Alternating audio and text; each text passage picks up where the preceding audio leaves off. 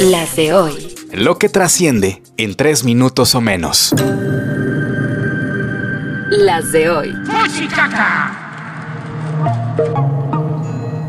Hoy es lunes 7 de agosto, soy Joaquín Martínez y estas son Las de hoy. Tardeadas en Palacio Nacional. Es en serio, sí, pero no así. O sea, como las mañaneras, pero en la tarde y sin el presidente. En su lugar habrá funcionarios de la SEP explicando, o tratando de hacerlo, uno por uno los libros de texto gratuitos. Esos que han estado envueltos en polémica por sus errores, como cambiar el natalicio a Benito Juárez. ¡Qué bruto focalicero! y por la supuesta carga ideológica comunista que contienen. Todo esto disque para despejar dudas y demostrar que todo está en orden. A ver si es cierto, las tardeadas empiezan mañana. Las de hoy.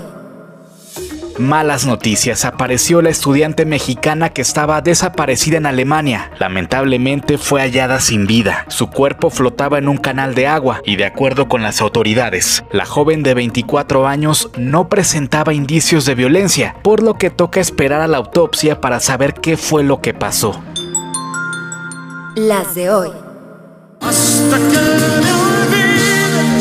Luis Miguel está de vuelta en los escenarios y eso siempre es noticia. Y durante sus primeros conciertos en Argentina la polémica no se ha hecho esperar. Que si se le ve muy delgado, que si la operación, que si está haciendo playback, que si es un doble el que sale al escenario. Siempre hay un halo de misterio con el sol. Así ha sido y parece que así siempre será.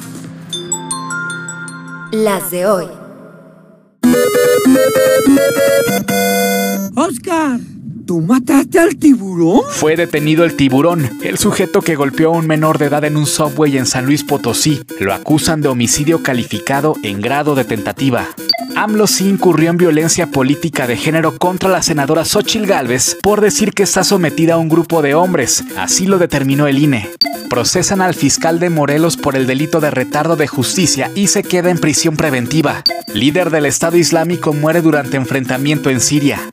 Elon Musk anuncia que su pelea contra Mark Zuckerberg se transmitirá por X antes Twitter.